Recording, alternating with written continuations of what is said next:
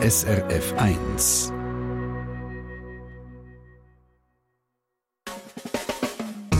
Deine Mundart auf SRF 1. Wenn der Hahn kräht auf dem Mist, so ändert das Wetter oder es bleibt wie es ist. Wer könnte nicht den Spruch, der sich über die Wetterregeln lustig macht? Aber es gibt unzählige so Regeln, die ernst gemeint sind. Wetterregeln sind ein Teil der sogenannten Bauernregeln, die jahrhundertelang eine wichtige Rolle gespielt haben für die Menschen. Lang bevor es wissenschaftliche Meteorologie hat gegeben was es damit auf sich hat und was für Arten von Bauernregeln das es alles gibt. Der Markus Gasser und Nadja Zollinger von der SRF Mundart-Redaktion sind diesen Fragen nachgegangen. Hat der Markus gar keine Zeit, ist das nächste Podcast nicht mehr weit. Oder? Ist der Markus voll im Seich, kommt bald der nächste Podcast-Streich. ist nicht ganz falsch. Eben. Sogenannte personalisierte Bauernregeln für mich ganz alleine. Also auf jeden Genau. Fall in den letzten Tagen jetzt zugetroffen, die Bauernregeln haben wir ziemlich das Hirn verlesen, weil es einfach so wahnsinnig viel davon gibt. Wir müssen richtig müssen einlesen in das Thema Bauernregeln. Aber ich finde, sie sind sehr unterhaltsam und äh, auch sehr spannend, sprachlich und kulturhistorisch. Zum Beispiel auch der von der Rosmarie Eschbacher. Fliegt der Bauer übers Dach, ist der Wind, weiß Gott nicht schwach. Das sind sogenannte Scherzregeln, von denen gibt es ganz, ganz viel. Besonders eben die Leute, die uns geschrieben haben, haben so Scherzregeln geschrieben. Aber Bauernregeln haben im Fall auch lange eine wichtige Rolle gespielt für die Leute und zum Teil noch heute. Also die sind durchaus ernst gemeint gewesen, so Lebensweisheiten und Wetterregeln, eben häufig in Spruchform. So, was sicher viele noch können, fliegen die Schwalben tief, dann kommt es regnen und solche Sachen.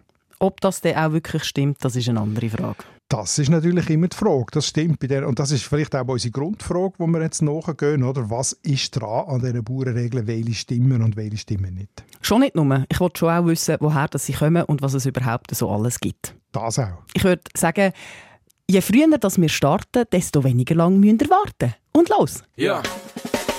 Hinter Hanses Heiris Haus huschen 100 Hasen. Auf der anderen Seite flext der Freshy Dude mit fettem Karren. Viele finden, unsere schöne Mundart ist am Go. Aber lots of people können den ganzen Trouble nicht verstehen. Beide tun sich anzünden, abfuhren, abmuxeln. Die Mundart ist am Abserblen, kannst sie ins Grab leeren. Beide haben jetzt Beef, shooten verbale Gunbullets. Was ist jetzt der Grund da? Es ist deine Mundart.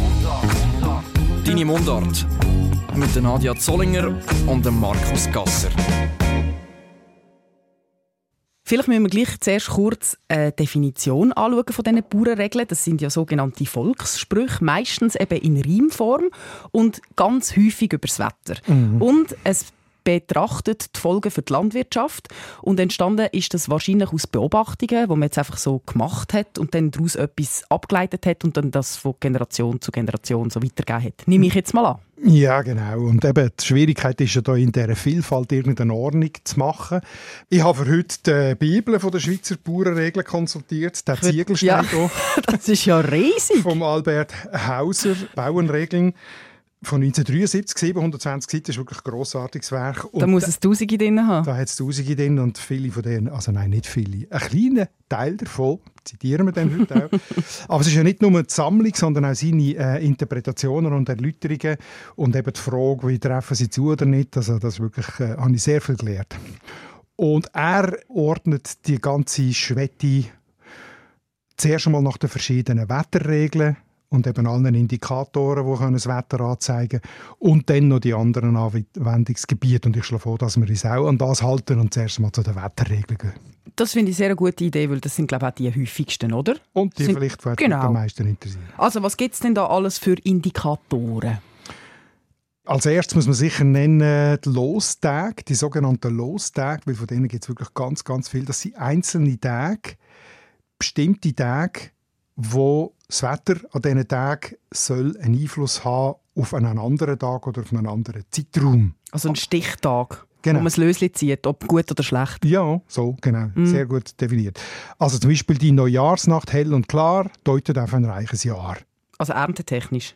Ja, Oder das, geldtechnisch? Genau. Nein, ja, die Bauernregeln kommen aus der Bauernwelt und reiches Jahr heisst reiche Ernte, damit man überhaupt zuerst einmal kann überleben im Winter und nachher in einem zweiten Schritt vielleicht auch mehr hat, als man selber braucht und kann verkaufen. Also das wäre das reiche Jahr. Oder äh, so ein Lostag ist Pfingsten. Regnet es am Pfingsten, so regnet es sieben Tage. Und am allermeisten gibt es natürlich heilige Tage, wo man damals im Jahreslauf sehr kennt hat, oder? Also jeder Tag hat ja seine Heiligen gehabt.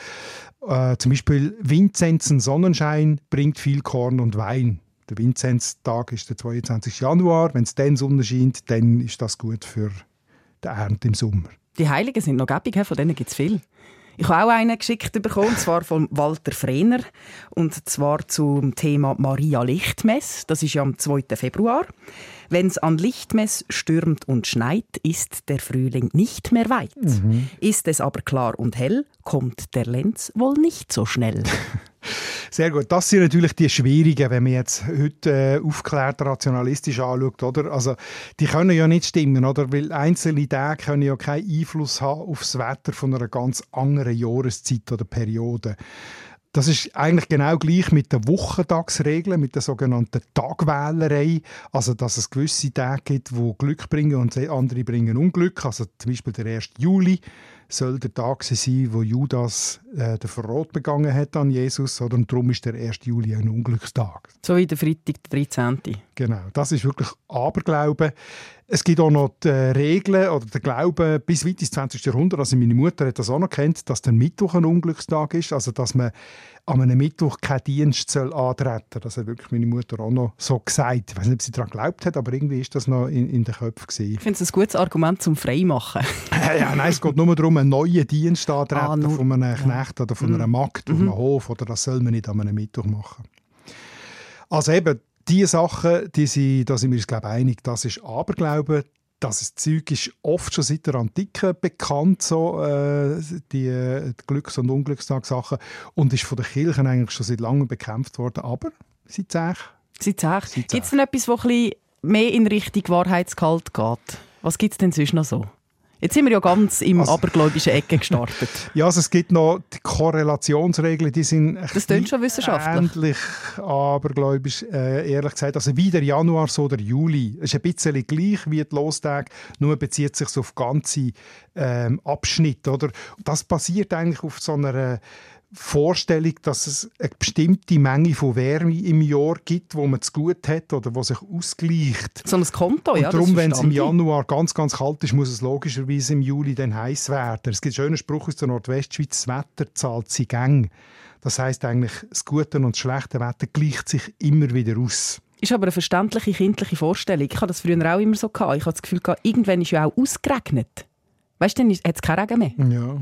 Oder? Ja. Dann ist fertig. Das Konto ist leer, genau. dann gibt es nichts mehr. Ist die Meteorologie sieht das natürlich ein bisschen anders. Verstanden. Was ein bisschen mehr ähm, Wahrheitsgehalt dahinter ist, sind die sogenannten Singularitätsregeln. Also das sind singuläre, einzelne Witterungsphänomene, die im langjährigen Vergleich immer wieder kommen. Also wo überzufällig häufig in einem bestimmten Zeitraum ein bestimmtes Witterungsphänomen herrscht. Und das hat man natürlich auch schon früher erkannt und beobachtet und darum daraus äh, Regeln abgeleitet. Zum Hast du mir mal ein paar Beispiele? Ja, ja, genau. Das Beispiel an Fabian und Sebastian. Also das ist jetzt eben aus dem Hauser. An Fabian und Sebastian fängt der Winter erst recht an. Wann ist das? Das ist am 20. Januar und das stimmt eigentlich mit der meteorologischen Singularität, dass die kälteste Zeit vom Winter meistens ab Mitte Januar ist. Ah, da kommt mir jetzt aber auch einen in den Sinn. Ich nehme an, die Eisheiligen gehören auch zu denen, oder? Das ist ja auch so sogenannte Singularitätsregel, genau. Das ist ja Mitte Mai dann wird es nochmal richtig, richtig kalt häufig und darum sollte man seine Pflänzchen dann erst nach diesen Eisheiligen raussetzen, weil sonst hat es die Gefahr, dass die halt dann sterben, weil es Frost gibt. Ja, genau. Oder man hat bis dann Angst vor dem Frost. Oder? Genau. Das muss man ja vorher raussetzen. Und ich habe ja sehr einen grossen Garten, ich bin so eine Hobbygärtnerin und das habe ich eben auch der Sabine Balmer von SRF Meteo erzählt, dass ich einen grossen Garten habe und dann immer so mit einem Auge noch auf die Eisheiligen schielen, bevor ich meine Pflänzchen raussetze. Und dann hat sie ein bisschen schmunzeln weil sie hat mir dann erzählt, dass es Kalenderreform gegeben hat, irgendwie im 16. Jahrhundert. Mhm. Und da hat man die Lostage nicht mit verschoben. Das heißt, mhm. die Heiligen, die sind einfach höckeln geblieben. das heißt, meine Eisheiligen sind eigentlich am falschen Datum. Ja, das ist so. Das ist die sogenannte gregorianische Kalenderreform von 1582. Also vorher hat man ja den julianischen Kalender gehabt, noch aus der Antike. Und da ist um ein paar Minuten pro Tag zu lang gewesen. Und darum jetzt über die Jahrhunderte hat das immer ein bisschen mehr Verschiebung gegenüber vom Jahreslauf der Sonne und äh, ist immer mehr hinterhergekommen, sozusagen. Das war vor allem schwierig für, äh, für, die, für die Osterbestimmung und so. Darum hat man 1582 zehn Tage übersprungen und das Kalenderjahr ganz, ganz ein bisschen verlängert, damit das nicht wieder passiert. Also dann hat man aus dem 4. Oktober 1582 den 15. Oktober gemacht. Haben einfach vorgespult? Unter dem Papst Gregor, darum heißt es gregorianische Kalenderreform. Dort Damals es rechte Widerstände dagegen gegeben, weil man eben genau Angst hatte, die Lostage, die verlieren dann völlig ihre Gültigkeit und die Bauern wissen nicht, was sie wenn wie müssen machen Und darum schmunzelt Sabine Balmer von SRF Meteo heute noch ein bisschen über die Eisheiligen ich muss ehrlich gesagt manchmal ein bisschen schmunzeln, wenn ich also so Geschichten höre, wo der Gärtner sagt, nein, ich komme erst nach der Eisheiligen den Rasen ansehen. Finde ich dann so ein bisschen, ja. ja, stimmt schon, aber wenn man es genau anschaut, stimmen die gar nicht so schlecht, wenn man die Kalenderreform eben mit einbezieht, respektive wenn man die rückgängig macht. Also heute sind ja die Eisheiligen 12. bis 15. Mai, oder? Pankraz, Servaz, Bonifaz und die kalte Sophie. Mhm. Äh, die sind heute tatsächlich durchschnittlich eher mild, wie äh, Daten von Meteo zeigen. Aber vor 1582 waren der 23. bis 26. Mai die Eisheiligen. Also eher Ende Mai. Und tatsächlich ist dort überdurchschnittlich oft frostig. Das bestätigt Meteo Schweiz. Also wenn man das mitdenkt, haben die Eisheiligen sogar tendenzielle Richtigkeit. Schon, aber man muss es eben wissen. Das stimmt schon, ja. Ich habe es zum Beispiel nicht gewusst und das ist leider schade. ja, gut. Ich habe noch ein, äh, ein Bauerinterview zu diesen Bauernregeln. Der Andreas Ineichen vom Bruder Holzhof zu Oberwil bei Basel. Er ist seit 35 Jahren Biobauer macht Fleisch, Milch, Gemüse, Obst, Getreide, also die ganze Palette und vor allem machen sie eigentlich fast alles selber, also für ihren Hof. Das klingt sehr prädestiniert, als wäre er jetzt ein absoluter Profi mit diesen Bauernregeln. Habe ich eben noch gedacht und darum habe ich auch das mit den Eisheiligen gefragt. Und äh, das ist sehr spannend, was er da dazu gesagt hat. Das hat sogar eher zugenommen, die Sportfröste. Die machen das Leben schwer. Ja. Das Problem ist eigentlich in der Wärme früher, vor den Eisheiligen, weil der alles schon getrieben hat. Und dann kommen Sportfröste. Das heisst, der Klimawandel macht diesen Bauernregeln einen Strich durch die Rechnung? Kann man so sagen, ja. Aber auch er bestätigt eigentlich die Spotfröste. Ja, aber das große Problem ist, dass die Pflänzchen vorher schon das Gefühl ja. haben, yeah, Frühling. Genau. Gehen wir jetzt mal zu etwas anderem, ein anderer Indikator, der Tier. Du hast ja gesagt, Tiere werden auch gebraucht als Wetterpropheten. Und ich nehme jetzt da mein Lieblingstier, das ist nämlich der Frosch. Am liebsten habe ich den Laubfrosch. Und der ist ja sowieso auch bekannt als Wetterfrosch weil es irgendwie da den Zusammenhang gegeben hat mit den Insekten. Das heisst, wenn es trocken wird, dann gehen die Insekten höher, dann muss der Laubfrosch auch aufklettern und darum ist er irgendwie ein Wetterfrosch geworden. Das darum stimmt. zeigt er irgendwie Luftfeuchtigkeit genau. an oder Trockenheit. Oder Wissen so. wir jetzt genau. nicht so genau, mhm. aber es gibt ganz viele spannende Bauernregeln zum Frosch. Ich habe ein paar rausgeschrieben. Quakende Frösche im April noch Schnee und Regen folgen will. Gut, ich habe natürlich der äh, Hauser dazu auch konsultiert und er sagt, äh, wissenschaftliche Erkenntnis ist bei ihm immer, oder? Also er zitiert dann immer irgendwelche Studien und er sagt, dass das Quaken nicht mit dem Wetter zu tun hat, sondern einfach mit dem Fortpflanzungstrieb, also Bibel und so. Mm, gut, das sagst jetzt du. Ich habe gedacht, ich tue jetzt noch jemanden persönlich fragen, was sicher weiß. Und zwar habe ich ein Interview geführt mit einem Frosch und ich äh, sage dir jetzt einfach, was er dazu erzählt hat.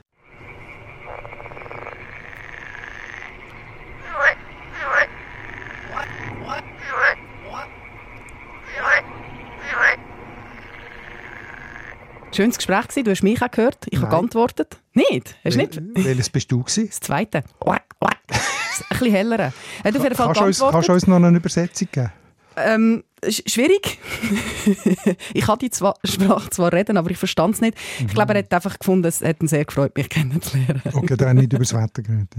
Aber also einfach nur noch, das ist eine authentische Aufnahme, die du ja. selber mit einem Frosch zusammen gemacht hast. Genau, am Flughafen okay. in Zürich, weil ich unbedingt mal live Laubfröschli gesehen. Und ich habe dann tatsächlich gefunden, das ist kein Laubfrosch, gell? nicht, dass da mhm. irgend ein Irrtum entsteht. Das ist okay. ein eingewanderter, das ist ein Wasserfrosch. Okay. Ja. Auf jeden Fall zum zurück zu der Wetterprognose. es gibt ganz viele Tiere als Indikatoren, zum Beispiel auch die Farbe vom Fähli, von Hasen und Wiesel, wo sich ja im Winter wird heller, im Sommer dunkler, ähm, oder die Wanderung von Wild, Gämsen und Reh bei Feuchtigkeit und bei, bei Schnee oder Regen, das wird alles interpretiert. Natürlich hat das Verhalten von Tieren häufig mit dem Klima zu tun. Aber manchmal reagieren die Tiere auf Temperatur. Das heißt, sie zeigen einfach an, was wir eh schon wissen. Aber manchmal reagieren die Tiere auch ganz feinfühlig auf Luftdruckwechsel oder auf Luftfeuchtigkeitswechsel, bevor das Wetter umgeschlagen hat. Und dann hat sie ja tatsächlich eine gewisse Vorhersagen, prophetische Wert, oder? Weil, weil sie etwas, äh, einen Wechsel schon spüren, den wir gar noch nie äh, wahrgenommen haben. Welches Tier werden das zum Beispiel? Also bei den Zugvögeln kann das zum Teil sein. Vögel ist auch ein grosses Kapitel bei den, bei den Bauernregeln.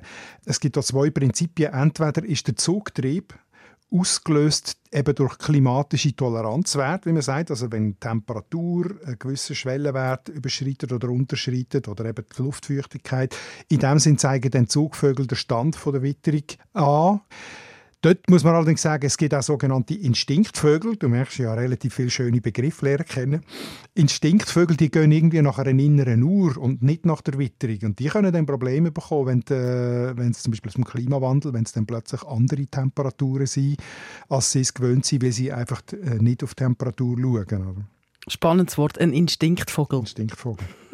Mir kommt gerade eine bekannte Bauernregel zu den Schwalben in Sinn. Fliegen die Schwalben in den Höhen, kommt ein Wetter, das ist schön. Siehst du die Schwalben niedrig fliegen, wirst du Regenwetter kriegen. Kennen wir alle, oder? Der hat etwas. Der hat etwas, das hat auch Sabine Ballmer von SRF Meteo gesagt. Nein, ich glaube, dort sagt man, also wenn es mir richtig ist, ähm, sagt man, dass es mit den Insekten zu tun hat, die die Schwalben eben föhnen ähm, und fressen. Und da, da sagt man eigentlich, dass die, wenn die Luft feuchter ist, sind die Insekten irgendwie auch zahlreicher jetzt in den tieferen Schichten vorhanden und nicht nur weit oben. Also wenn unten sehr trockene Luft ist, dann fliegen sie weiter oben und wenn unten recht feuchte Luft ist, dann können die Schwalben auch weiter runter und die Insekten fressen. Schön gesagt. Gut, dann gehen wir doch zu den Wulchen als Indikator. Gut. Liegt auf der Hand, oder? Ich sage nur Pilatus. Ist sehr bekannt, ja. Hat der Pilatus einen Hut, dann wird das Wetter gut. Hat er einen Kragen, kannst du es noch wagen. Hat er einen Degen, dann fällt bald Regen. Also das mit dem Wagen ist glaube gemeint, wenn du aufwandern willst, dass du dann keine nassen Füße bekommst, oder? Genau, und das mit dem Degen, das habe ich lange gar nicht begriffen. Ich habe immer gemeint, das sei irgendwie so oben raus äh, etwas, wo, aber das wäre dann mehr Federn. Der Degen hängt ja am Bauch vom Berg, also wenn am Gürtel, heisst, ja. am Gürtel, also wenn die Wolken tief liegen, genau. Und weil die Bauernregel so bekannt ist, habe ich selbstverständlich auch Sabine Balmer dazu befragt. Also das ist die Wolke über dem Pilatus. Also es gibt übrigens die Regel auch noch mit anderen Bergen. Beim Niesen sagt man es auch. Äh, kommt sich darauf an, nachdem wie die Strömung ist. Also man hat dann eigentlich so von der Windrichtung und von der, von der Feuchtigkeit, also von der Feuchtigkeit von der Luft, hat man dann eben aufs Wetter geschlossen. Also dass wenn irgendwie nur die Wolke relativ weit oben ist, ist die Chance klein, dass es dann regnet. Aber wenn sie tief unten ist, also so wie der Tag in dem Sinn, muss man eigentlich damit rechnen, dass es regnet. Also das bestätigt, was ich schon gewusst, gewusst habe oder gemeint habe zu wissen, dass die Regeln eigentlich äh, korrekt ist oder etwas hat und oft zutrifft. Und sie hat schon gesagt, es gibt es ja für ganz viele Berge, für einen Pilatus, für einen Sentis, für das Bietschorn, für einen Niesen, für einen Gonzen in der Ostschweiz. Viel faszinierender finde ich ja die Bauernregeln, die irgendwie so ein bisschen überraschen. Und überrascht hat mich Brigitte. sie hat geschrieben, mein Berner Großvater sagte jeweils, der Muck ist bös, der AB stinkt, das Wetter will changieren. also, wenn Mucke, wenn es viele Mucke hat und die bös sind, also, also aktiv, stechig. stechig, und das WC stinkt, dann wechselt das Wetter. Genau. Die Regeln mit dem, äh, dem WC, wo stinkt, habe ich tatsächlich auch gefunden beim Albert Hauser in dieser Sammlung. Und er sagt in welchem Kapitel? Fäkalien. Haus und Hof, Regeln für Haus und Hof. Und äh, er sagt, das hat mit den Fühlnisbakterien zu tun, die ja im WC recht äh, üppig vorhanden sind. Wenn der Luftdruck sinkt, dann werden die aktiver, produzieren mehr Methangas, das ist das, was man dann schmeckt. Kommt dazu, dass bei höherer Luftfeuchtigkeit weniger von dem Methangas vom Wasser gebunden werden kann. Das heißt, es gibt zwei Gründe, warum das die Veränderung vom Wetter, vom Luftdruck und von der Luftfeuchtigkeit mehr stinkendes Methangas äh, freisetzen, respektive für uns schmeckbar machen. Das finde ich eben wunderbar. Und das ist natürlich noch damals, gewesen, wo die WC noch draußen gestanden sind. Das sind die mit dem Holz, wo so ein Herz rausgeschnitzt haben, gell? Genau. Ja. Also wir schmecken den sinkenden Luftdruck sozusagen. In der Scheiße. Es gibt ja. auch noch eine schöne von diesen Regeln aus Haus und Hof, die ich gerne zitieren Das ist das Dreckglöckli. Das sagt man jetzt Zeven im Baselbiet über die Kirchenglocke von Arpolzwil. Arpolzwil liegt im Westen. Das heißt, wenn Westwind weit, starker Westwind, dann hört man das Kirchenglöckchen von Arpolzwil zu Zeven. Und Westwind starker heisst ja häufig, dass es nachher kommt regnen. Darum ist das Dreckglöckchen. Das ist wunderschön. Deine Mundart. Jetzt gehen wir aber mal weg von diesen Wetterregeln. Was haben wir denn sonst noch, was wichtig ist?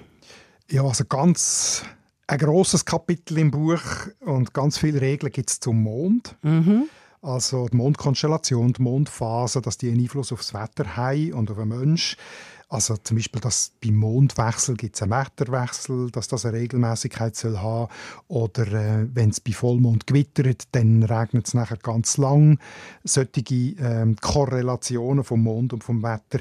Aber ein direkter Zusammenhang von Mond und Meteorologie ist, ist widerlegt worden. Also natürlich hat der Mond unbestritten einen grossen Einfluss auf die Erde. Man weiß es ja von den, von den Gezeiten, oder, dass die mit dem Mond zu tun haben. Aber das Wetter ist viel zu komplex und zu vielfältig. Also es hat viel zu viele Einflussfaktoren auf das Wetter, als dass der Mond wirklich als einzelner Einflussfaktor ähm, bestimmt werden. Also man, kann ja nur, man sieht es ja nur schon daran, dass die Mondphase überall gleich ist in ganz Europa, aber das Wetter ist überall extrem, unter Umständen extrem anders. Oder? Noch weiter weg ist übrigens der Einfluss der Sternzeichen, jetzt meteorologisch betrachtet, also die Astrologie, also Tierkreiszeichen, oder? das sind die sogenannten Zeichenregeln.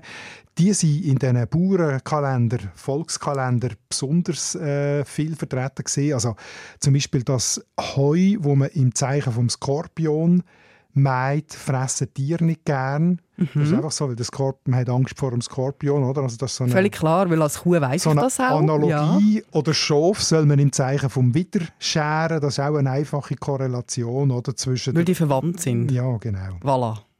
Also das ist eine Art, dem sagt man Analogiezauber oder imitative Magie, also die Ähnlichkeit vom Zeichen und Symbol mit dem Tier oder irgendeinem irdischen Vorgang wird einfach zu der Realität. Da habe ich noch einen, dann bin ich fertig mit dem, ein sehr schönes Zwiebeln-Orakel.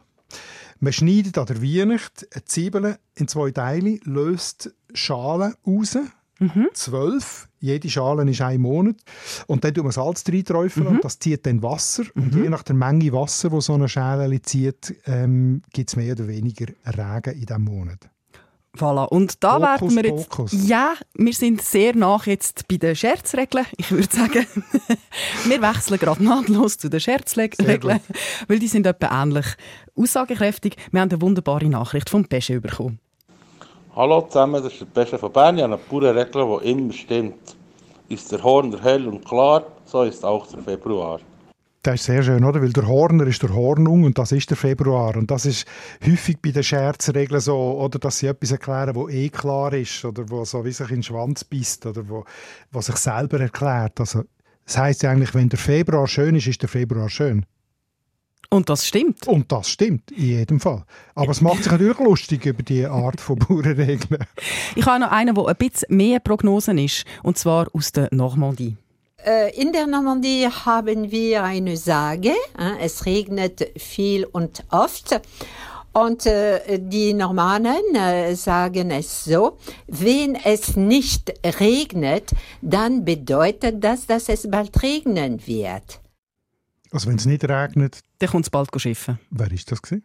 Die Michelle aus der Normandie. Ist eine Freundin von dir? Nein, sie macht eine Reiseleitung in der Normandie und meine Eltern sind gerade äh, in den Ferien und dann hat sie das erzählt und weil sie so gut zu unserem Thema passt, habe ich sie gebeten, ob sie mir das aufnehmen kann. So gut. Ich habe gefunden, ein bisschen international, weißt Ja, ja, nein, das ist super. Es gibt auch Scherzregeln in der Normandie, haben wir da damit gelernt. Es geht häufig um einen Spruchwitz und um einen Reim äh, und natürlich darum, sich über die Weisheiten lustig zu machen. Also einer der berühmtesten, der sich darüber lustig macht, ist «Kräht der Hahn auf dem Mist, so ändert das Wetter oder es bleibt, wie es ist». Das ist ein guter Spruch und zeigt eigentlich, man kann es einfach nicht genau sagen. Ja, es kann so kommen oder so. Der Ando hat auch noch einen schönen geschickt. Wenn Gesichter auf den Matten strahlen, sind scheinbar nächstens wieder Wahlen. Das ist top aktuell. Ne? Jawohl. Die machen sich ja alle ein bisschen lustig darüber, dass eben zwei Sachen in Beziehung gesetzt werden, die gar nichts miteinander zu tun haben. Oder? Jetzt sind wir ja so ein bisschen in der Scherzecke abgerutscht, aber es gibt ja auch ganz viele Bauernregeln, die wirklich ernst gemeint sind und viele sind sehr alt. Aber von wo kommen sie denn eigentlich und wie sind die entstanden und wie hat man sie überliefert? Du hast ja ganze Bibel. Ja, eben, ich habe die Bibel zu einem grossen Teil gelesen, der Einführungsteil mit der Geschichte und allem, und das sind eben 120 Seiten. Du willst nicht, dass ich das jetzt alles abbete, aber ich versuche es kurz, den Kern Du kannst es so in Bauernregeln zusammenfassen. Interessant ist, dass es viele Bauernregeln oder so Wetterregeln gibt in ganz Europa gleich oder ähnlich. Das hat damit zu tun, dass sie schon auf die Antike zurückgehen, also schon im Latinischen überliefert sind und dann in die verschiedenen Volkssprachen auch übersetzt worden sind. Also eigentlich gibt es schon seit wir schriftliche Überlieferung haben, also seit den ältesten Schriften im Orient und in Ägypten gibt es Beobachtungen zum Wetter und Regelhaftigkeiten, wo man abgeleitet hat. Wetterkunde hat es auch schon bei den Israeliten im Alten Testament gegeben. Zum Beispiel eben Gutes Wetter ist der Lohn von Gott für die Treue zu Gott. Also das ist so eine Korrelationsregel, oder?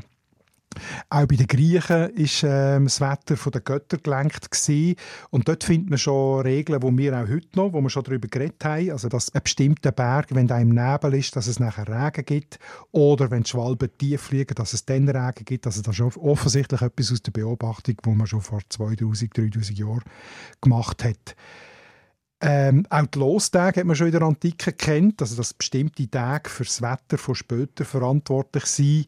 Es gibt eine große Sammlung von Wetterregeln im 4. Jahrhundert, also noch in der Spätantike, wo schon Tiere und Pflanzen als Wetterpropheten drin sind, Wind und Wolken, die deutet werden, Sonne, Mond und Sterne, die interpretiert werden und so weiter. Also das ist alles schon sehr, sehr lang da. Jetzt, wie ist das zu uns gekommen? Unsere heutige Tradition basiert vor allem auf drei Wurzeln, auf den Kalender, auf der Pratik und auf den Hausväter. Das sind drei Arten von Schriften. Und dort drin hat es häufig zusammengefasstes Wissen, das eben aus der, aus der Antike übernommen und übersetzt worden sind, aber zum Teil mit Neuem angereichert und so weiter. Wie muss ich mir denn das, der Pratik und die Hausväter vorstellen? Also Kalender sind zuerst einmal äh, einfach so Kerbholzstäbe gewesen, die Urform, wo die Monate und Tage drin waren und mit Zeichen die Sonntage markiert und gewisse Sachen, die man wenn soll machen, nicht geschrieben, weil man von Analphabeten ausgegangen ist. Also es ist wirklich so ein Zeichen. Also hat man so ein Blümchen reingeschnitzt und das hat geheißen, jetzt zählen? Ich weiß nicht, aber so. Wahrscheinlich. Ich habe keinen gesehen, aber irgendwie so können es sein, genau. Der nächste Schritt sind dann die Pratik, also die Praktik die Bauernpraktik, das war die Pratik.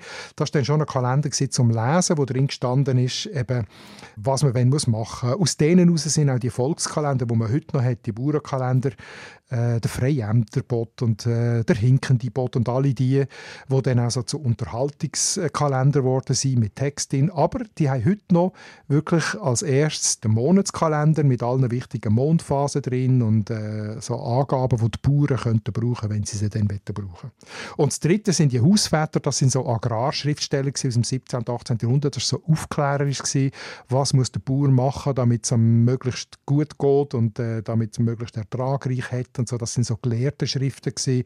Auch die haben sehr viel so tradi traditionelles, tradiertes Wissen drin gehabt. Hätten das Bauern überhaupt können lesen damals? Ja, also man muss davon ausgehen, dass viele schon haben können lesen oder dass Einzelne haben können lesen und es dann für andere vorgelesen haben. Also einmal mindestens die Kalender. Bei diesen Hausvätern geht man davon aus, dass die nicht so richtig die Bauern erreicht haben, aber die Kalender schon. Und warum gibt es denn so viel von diesen Bauernregeln? Weil die Bauernregeln ja so wie eine Art Merksätze geworden sind für die Landwirtschaft. Also heute machen die Landwirte ja eine Ausbildung und lehren ganz viele Sachen, warum, was, wie, aus was und folgt. Das hat man damals nicht gemacht. Damals war es die Erfahrung von den Vätern, die man übernommen hat, oder eben die Regelhaftigkeit der Beobachtungen, die es gab. Und das war halt eine, eine kleine Mischung eben zwischen realem und äh, eher ähm, abergläubischem. Oder? Und zweitens, die Menge zeigt auch die große Abhängigkeit jetzt bei den Wetterregeln vom Wetter. Oder? Also, dass der Ertrag ja immer vom Wetter abhängt. Und man hat irgendwie keine andere Möglichkeit gehabt, zuverlässiges Wetter voraussagen. Hat man eigentlich heute auch noch nicht. Aber man hat das Gefühl gehabt, mit diesen Regeln hat man das ein bisschen im Griff. Und wegen der Form, also sind schon die meisten von diesen Bauernregeln in Reimform, damit man sich besser merken kann im Jahr, oder? Ja, ich habe jetzt in dieser Sammlung wirklich auch sehr, sehr viel gefunden, die nicht in Reimform sind, aber klassischerweise sind sie das. Und das hat ja mit dem Auswendiglehren zu tun oder mit dem sich merken können, oder? Also als Gedächtnisstütze, wie ein, wie ein Gedicht, äh, ist manchmal ein bisschen holperig, der Rhythmus und so, aber eigentlich ist die Idee, dass es ein Mini-Gedicht ist. So wie Kinderpferdchen, wo man sich dann bis auf den Tod kann merken kann. Ganz genau, oder Volkslieder. Also so eine Ja. Art Volkspoesie. Oder? Also ich habe mir einen rausgeschrieben, stellst Obst statt Zucker auf den Tisch, hast deine 10 bis 80 bist. Voilà. Ist aber nicht ganz un unwahr. ist nicht ganz unwahr. Das Einzige, was mich jetzt noch ein bisschen wundernimmt, warum hat es denn so kein Befehl auf Hochdeutsch? Ja, das erklärt sich tatsächlich aus dem, was ich vorhin gesagt habe, aus der Tradierung. Oder? Das ist ja häufig nicht eine mündliche Tradierung, sondern eben eine schriftliche Mm. aus diesen Bauernkalender und äh, Volkskalender raus, wo man dann gelesen hat. Und wie relevant sind denn die Bauernregeln heute noch? Hast du das deinen Bauer gefragt? Ja, ich habe gefragt, also ich habe gefragt, welche Rolle spielen bei euch in eurem Alltag die Bauernregeln noch? Eigentlich fast keine mehr. Wir verlassen uns auf Wetterbericht von SRF Meteo oder Meteo Schweiz oder ähnliche. Und mit dem war das Interview beendet. gewesen. Ja, hätte ich können aufhören aber sie haben natürlich schon noch ein bisschen nachgefragt, ja, wollen wissen, ähm, an was sie sich denn halten beim Säen, wenn sie nicht an Lostagen oder an Regeln oder so. Ähm, und die Antwort war auch recht nüchtern. Gewesen. Also wir messen Bodentemperatur, Lufttemperatur. Also das merkt man dann auch. Es muss einfach wüchsig sein, oder? Wenn, man, wenn man im Frühling äh, Saaten macht. Sonst wächst dann nur das Jet. Bodentemperatur messen, völlig logisch. Müsste ich vielleicht auch mal mir ein Thermometer kaufen? Mhm. Statt die Eisheiligen, die ich falsch im Kopf habe. Vielleicht. Was würdest du jetzt als Fazit ziehen nach deiner Lektüre von dieser Bibel und all dem, was du überlegt hast jetzt zu diesen Regeln? Also ich finde sie sehr spannend aus kulturhistorischer Sicht, oder, was da alles zusammengekommen ist, weil es ist ja wirklich eine Mischung aus Erfahrung, aus Wissen, aus Beobachten und aber auch Glauben und Aberglauben und alles irgendwie im Bestreben, das Unerklärliche können erklären oder auch die Ohnmacht zu besiegen gegenüber de, de, dem, was man nicht selber kann beeinflussen kann. Also insofern finde ich das sehr spannend und dass das eine Tradition ist, die sehr, sehr weit zurückgeht und sich aber irgendwie angesammelt hat zu einem Konglomerat von Sachen, wo zum Teil ein Wahrheitsgehalt haben und zum Teil überhaupt keinen haben. Und dass, man das eigentlich, und dass die eigentlich alle ein bisschen gleich daherkommen, egal äh, wie wahr oder wie falsch das sie sind, das nehme ich ein bisschen mit. Ich finde es grundsätzlich immer sehr schön, wenn man die Natur beobachtet und nicht einfach stupid in eine App hineinschaut und einfach alles glaubt, was auf dem Bildschirm erscheint. Und wenn man dann aus dem raus nachher so wunderschöne Reimversli gießt, dann bin ich natürlich total am Start. Da bin ich auch bei dir, ja. Eben, zum Beispiel so eins. Frohs ich allein den ganzen Teller säß auf dem WC ich viel schneller. Das ist Naturbeobachtung. Ja.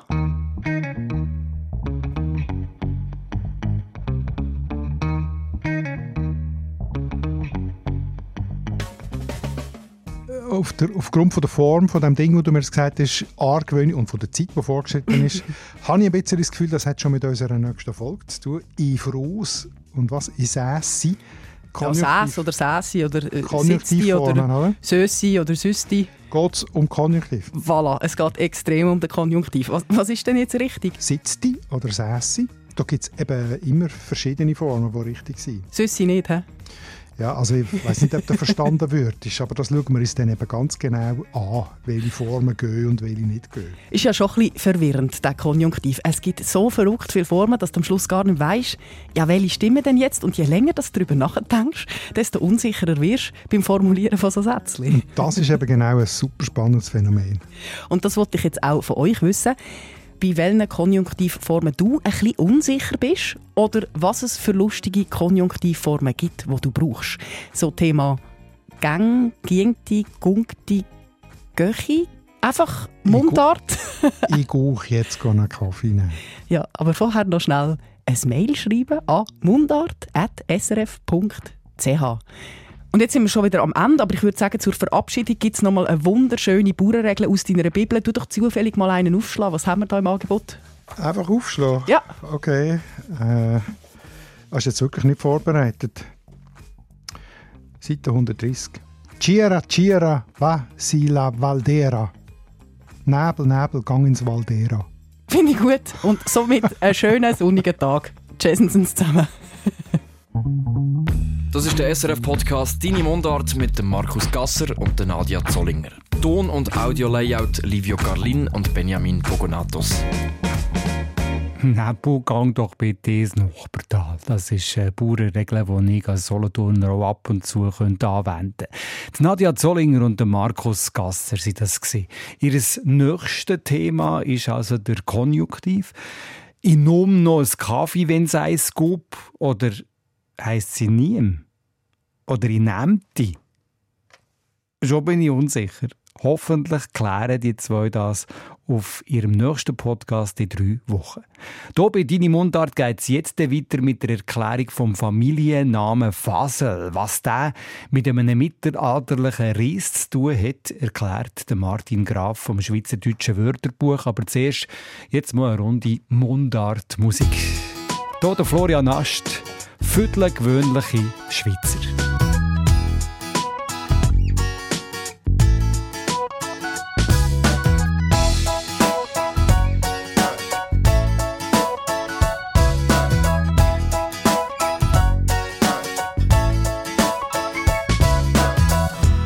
ist eine Hausfrau, er arbeitet auf dem Bau. Aber am Abend hocken sie beide auf der Postengruppe daheim und schauen Fernsehen. Es kommt das Quiz auf dem SF1, was ich weiss, und er schmeckt noch ein nach Schweiß. Niemand stört zu ihren Kopf und sie erraten alle Fragen und schauen noch al dente. Und er pente, sie möchte mehr. Sven gesehen. Alles nur für die gewöhnliche Schweizer. Heimatland nur die gewöhnliche Schweizer. Nach der Bütze am Stamm bei der Knilche und am Sonntag Halleluja in der Kirche.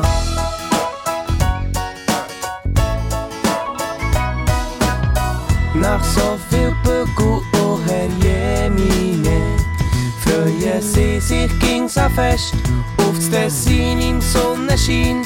Sie haben Ferien, steigen ins Auto ein und sie fragt gleich, ob sie nichts vergessen haben.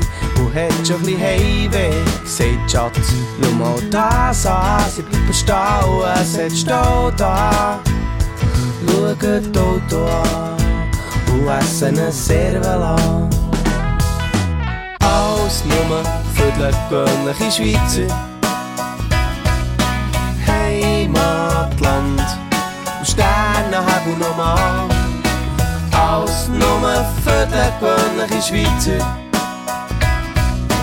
Fräulein, noch eine Stange. Wir gehen noch eine genommen, bevor wir sind gegangen. Aber auf Ferien gehen wir zu Ende. Daheim wartet der Garten und die reifen roten Tomaten.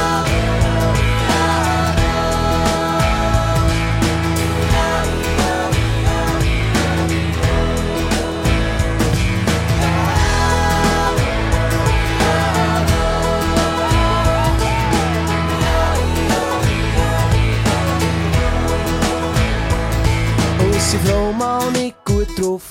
dann geht er halt schnell ins Puff. Alles nur für den gewöhnlichen Schweizer. Die Heidi wird mal später Frau von Geisser Peter. Alles nur für den gewöhnlichen Schweizer. Nach der Bühne stammt zu der Kirche und am Sonntag Halleluja in der Kirche.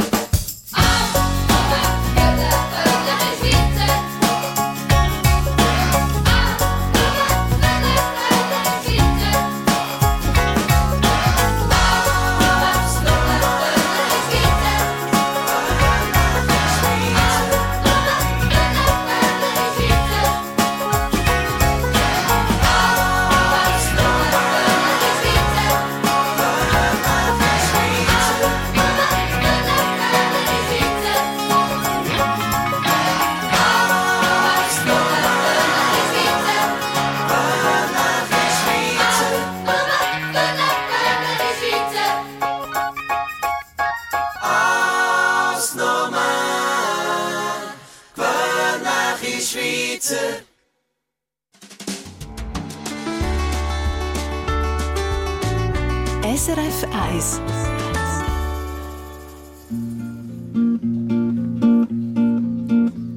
Hallo, ein blöder Sieg. Ein Glünki und ein Hörmu haben einmal zusammen Krach gehabt, ein riesengroßes Gestürm. Weil der Glünki hat zum Lau gesagt, er sei ein blöder Sieg und der ist sofort zum Sörmu, was ja auch nicht jeder mich.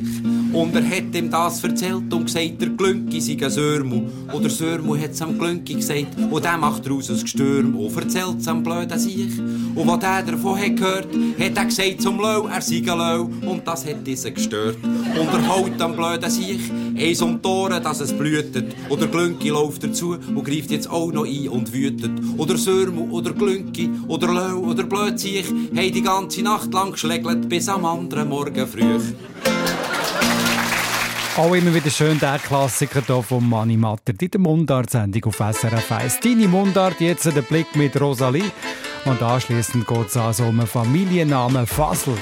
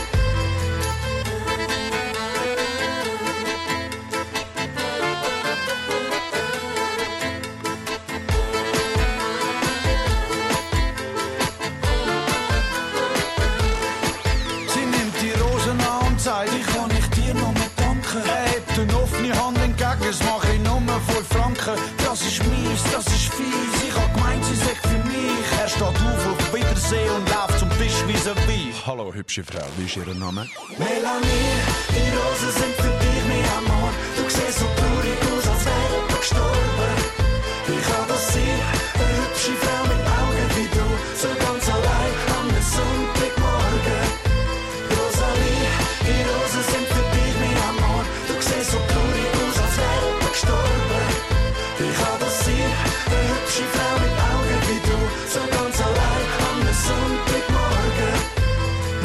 Rosalie.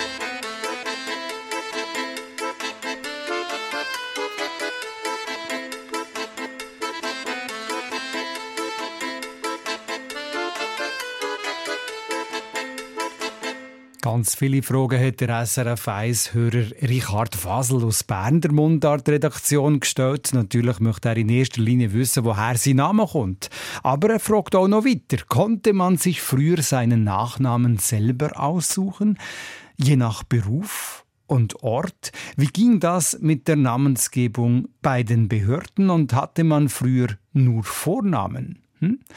Über diese Frage hat sich der Simon Lüthold aus der Mundart-Redaktion mit dem Martin Graf vom Schweizerischen Idiotikon unterhalten. Ja, Martin, der Richard Fassel stellt da ja ein paar sehr wichtige und wirklich grundsätzliche Fragen, die sicher auch für die meisten anderen Hörerinnen und Hörer noch spannend sein könnten. Wie sieht das zum Beispiel aus? Hat man vor der Familiennamen nur Vornamen gehabt? Ja, ganz genau. Wobei man natürlich nicht von Vornamen kann reden wenn es noch gar keinen Nachnamen gegeben hat. Wir sagen darum dem Namentyp in unseren Beiträgen immer Rufnamen. Aber das entspricht natürlich schon unseren Vornamen, die wir heute haben. Und effektiv hat man bis ins Hochmittelalter ihnen nur einen einzigen Namen getragen, eben so einen Rufnamen. Aus verschiedenen Gründen hat sich dann aber im 12. Jahrhundert eine Art Zweinamigkeit durchgesetzt, bestehend aus Rufnamen und einem Beinamen, der noch recht flexibel war. Und ab dem Zeitpunkt, wo man dann äh, die, die Beinamen hat können vererben und wo die langsam fix geworden sind, ab dann redet man dann von Familiennamen. Und hat man sich die Familiennamen, die Nachnamen können selber auslesen Nein. Also, soweit man überhaupt so einen Namengebungsakt kann nachvollziehen sind Namen so gut wie nie selber gewählt, sondern es sind immer Fremdbenennungen. Namen haben ja vor allem einen praktischen Zweck, nämlich sie sollen individualisieren und identifizieren. Und an dem Zweck sind ja vor allem unsere Mitmenschen interessiert, wo uns Namen geben, um uns eben als das äh, zu identifizieren, was wir sind und als das, was wir repräsentieren und als das, was wir wahrgenommen werden. Weil selber weiß man ja ungefähr, wer man ist. Ja, also die namenstheoretischen Fragen, die können wir jetzt auf jeden Fall noch beliebig vertiefen. Aber vielleicht können wir da auch gerade den Bogen schlagen zu dem Namen, was heute darum geht, Fasel. Wie identifiziert denn der Name Fasel seinen Träger? Ja, also die bisherige Forschung stellt den Namen einhellig zum mittelhochdeutschen Wort Fasel, das bedeutet Nachkommenschaft. Und da davon geht dann im Schweizerdeutschen die übertreite Bedeutung junge, übermütige Leute aus, wo man im Idiotikon so kann nachlesen In dem Sinn wäre Fasel also ein Übername für eine junge, übermütige Person. Ich möchte aber hinter dieser Erklärung ein grosses Fragezeichen setzen. Dann muss ich natürlich auch gerade das Fragezeichen ansetzen. Was spricht denn gegen die Deutung? Ja, erstens ist Fasel ein Kollektivbegriff und bezieht sich im älteren Schweizerdeutschen eigentlich immer nur auf eine Mehrzahl, also eine Herde, eine Schar, eine Brut oder eben auf eine Gruppe von Menschen, aber so gut wie nie auf ein einzelnes Wesen. Und zweitens haben die beiden ältesten Namenbelege, die wir haben, am Wort Ende ein T. 1390, das ist der erste Namenbeleg, den wir haben, denn der lautet damals Fasolt, also mit OLT am Schluss. 1445 dann mit einer abgeschwächten Endung noch als Faselt. Anschließend dann eben nur noch Fasel. Und wenn man die beiden ältesten Belege wirklich ernst nimmt, dann kann die Ausgangsform eigentlich nur der Rufname Fasold sein, was es übrigens auch in dieser Form als Familienname gibt, nämlich Fasold oder Fasold.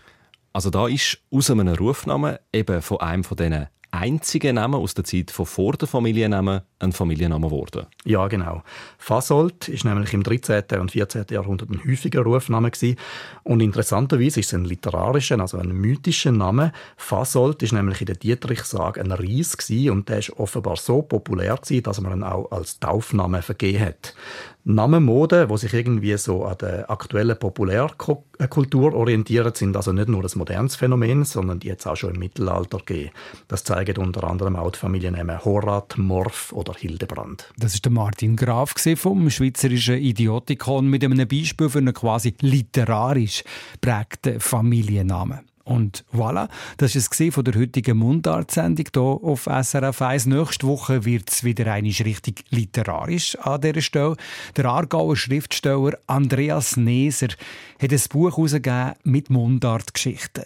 Geschichten über Einsamkeit, über das Älterwerden, über die Suche nach Orientierung. Richtige Novembergeschichten, könnte man sagen. Aber erzählt in einer reichen, schönen, starken Mundart. Eindrückliche Geschichten von Andreas Neser heute in einer Woche hier bei «Deine Mundart». In neun Minuten ist es neun, dann die nächsten Nachrichten hier auf SRF 1 und anschliessend erwartet euch der Ralf Wicki im Nachtclub. Von mir, Dani Vorler, schönen Abend und gute Nacht. «Deine Mundart». Alles über Dialekt, jetzt auf srf1.ch.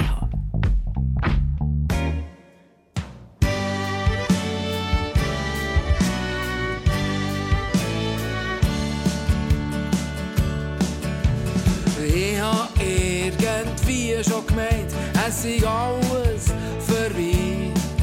Wo du auf das Mal nicht mehr hast gesagt und der Koffer packt ist gesehen. Der alte Weiber Sommer, der schwimmt die Aare nach.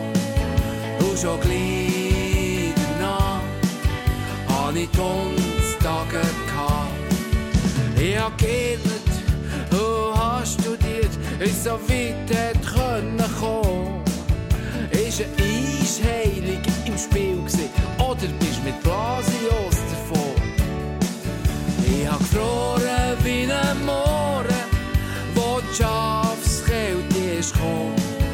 Und schon gleich nach hab ich die Tage gehabt. Es ist ein Fee, wo mir der Ring verdreht. Es ist ein Fee, es ist ein Fee, es ist ein Fee.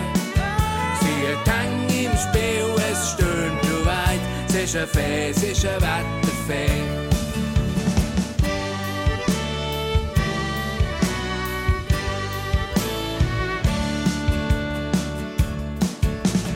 Jetzt scheint wieder die Sonne, vorbei ist die kalte Zeit. Du hast den Weg zu mir zurückgefunden und der Sommer ist im Wind. Sogar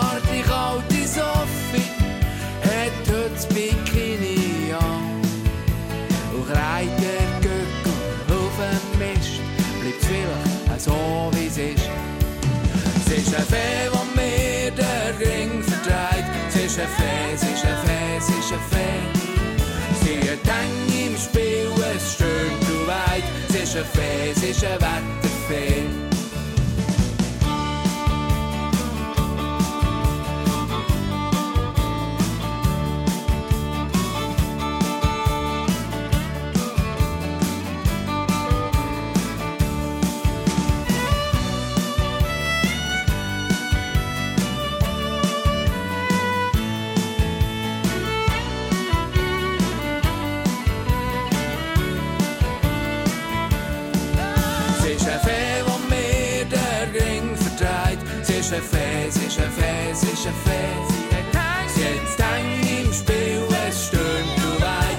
Ist ein Fee, sie ist ein Wetterfee.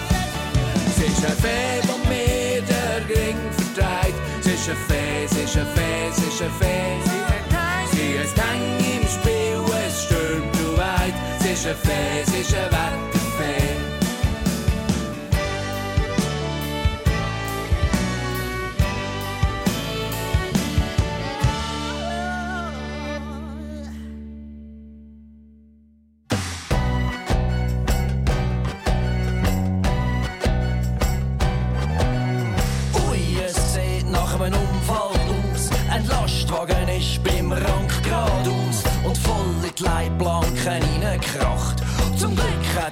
Niemandem etwas gemacht.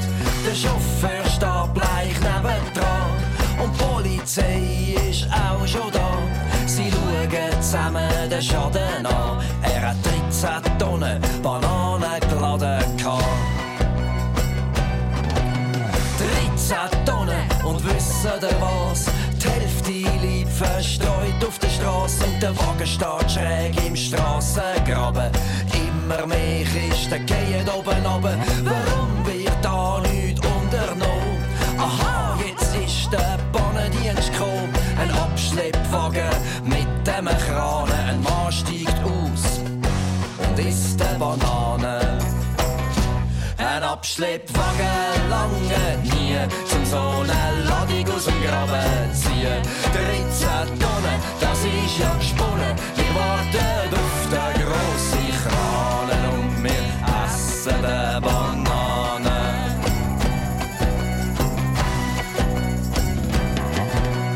Zwei Chauffeure und drei Polizisten hocken auf der Bananenkiste, bis vielleicht in einer Viertelstunde der Abschleppwagen von der Feuerwehr kommt. Ein junger Bauer mit seinem Traktor denkt, das kommt mir komisch vor.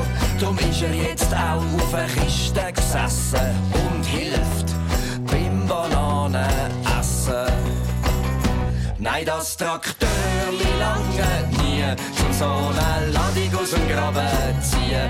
13 Tonnen, das ist ja gesponnen. Wir warten auf den grossen Kranen und wir essen die Bananen oder zwei. Eine Schulklasse kommt jetzt aus dem Wald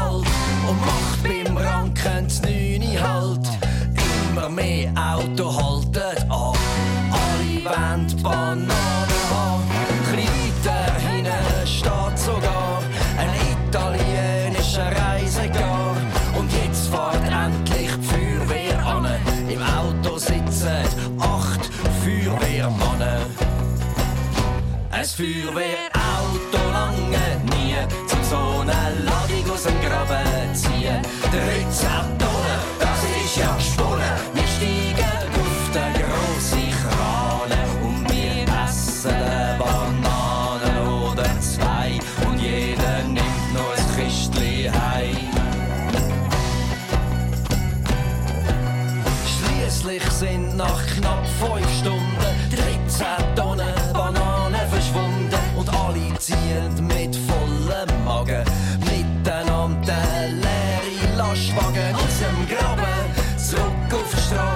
Chauffeur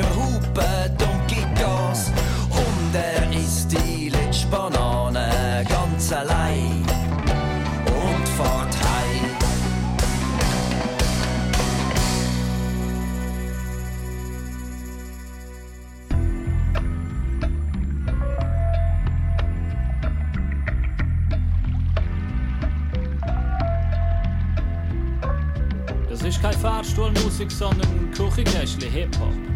Küchenkästchen Hip-Hop. Das ist keine Fahrstuhlmusik, sondern Küchenkästchen Hip-Hop. Küchenkästchen Hip-Hop, ja. Ich komme nur aus einem kleinen Dorf, wo Kühe auf die Straße schießen. Misthäufen nicht vielen Häusern Meter hoch sprießen und die Leute geniessen still. Und dass Minute noch eine Stunde ist, doch sag um Gottes Willen nicht, dass der der Rund ist. Oder dass es ein Gerät, wo man Mikrowellen nennt, gibt. Und es schon Frauen im Parlament beziehungsweise ein Parlament gibt. Denn zu fortschrittliche Erkenntnis und moderne Wissenschaft stoßt auf grosse Verwirrung. Bei einer Gesellschaft, die nicht viel mehr kennt als Ackerbau und Viehzucht. Ich vergleiche mein Dorf und Fortschritt mit USA und Schweinbucht. Es kann einfach nicht gehen, von Anfang an zum Scheitern verurteilt. Als ob jemand für die Gemeinde über alles Neue Zensur leitet. Gerade wegen dem Urteil frage ich mich noch bis heute, was Hip-Hop überhaupt bis dahin geschafft hat. Er muss sich wohl verlaufen haben, oder wieder mal gesoffen haben, oder auf dem Weg zu einem grossen Ding einen Kumpel getroffen haben. Auf alle Fälle hat er seine Spuren hinterlassen, wenn man bedenkt, dass da jetzt jeder zweite Jugendliche Baggies trägt und künstlich hinkt. Doch das Ganze stinkt, Kinderlähmung rasiert nicht so wie früher. Und bei Bonzensöhnen im Ghetto lachen sogar Hörner. Hip-Hop ist für sie wie Dolly Bastard für einen Büstenhalter. Einfach eine Nummer zu gross. Wie Pest im Mittelalter sind auch sie ein ziemlich lästiger Nebeneffekt. Und während Wu-Tang Tags auf der Parkbank noch Effekt. Von nichts kommt nichts, das gilt vor allem, wenn man nicht gerade in New York wohnt, sondern wenn man mehr am Arsch der Welt. Eine Sendung von SRF1. Mehr Informationen und Podcasts auf srf1.ch.